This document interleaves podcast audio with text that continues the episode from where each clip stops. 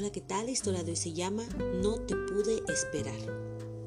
Una vez un hombre muy afortunado había conseguido la mejor entrevista de su vida.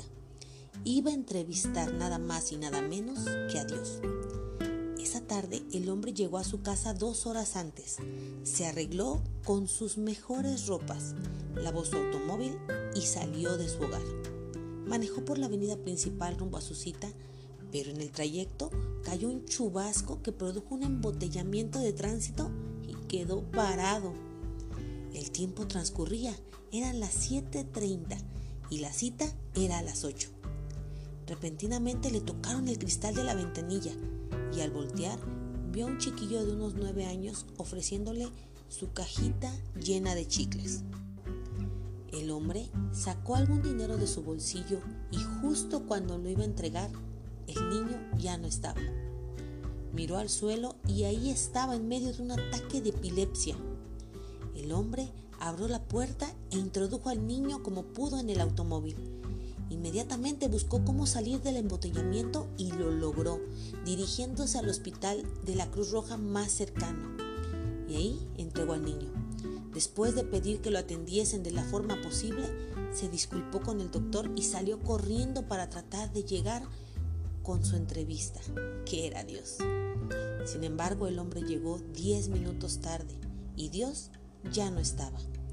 El hombre se ofendió y le reclamó al cielo, Dios mío, pero tú te diste cuenta, no llegué a tiempo por el niño.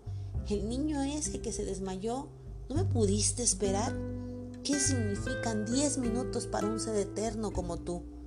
Desconsolado, se quedó sentado en su automóvil y de pronto lo deslumbró una luz y vio en ella la carita del niño a quien auxilió. Vestía el mismo suétercito deshilachado, pero ahora tenía el rostro iluminado de bondad. Entonces el hombre escuchó en su interior una voz. Hijo mío, no te pude esperar.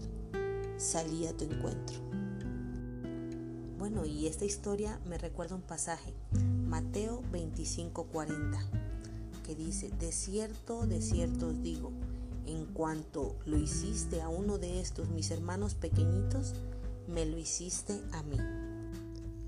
Y bueno, muchas veces nos pasa esto, queremos agradar a Dios de la forma que la iglesia nos ha educado, pero también quiero recordarte, Santiago 1.27 dice, la religión pura y sin mácula delante de Dios el Padre está en visitar a los huérfanos y a las viudas en sus tribulaciones y guardarse sin mancha del mundo. Lo que significa que para Dios es mucho más agradable que tú veas por tu prójimo que andar cumpliendo las apariencias que una iglesia te estipula. Ese es el mensaje del día de hoy para reflexión y espero algún comentario. Que Jehová, Jesús y su Espíritu Santo te bendiga.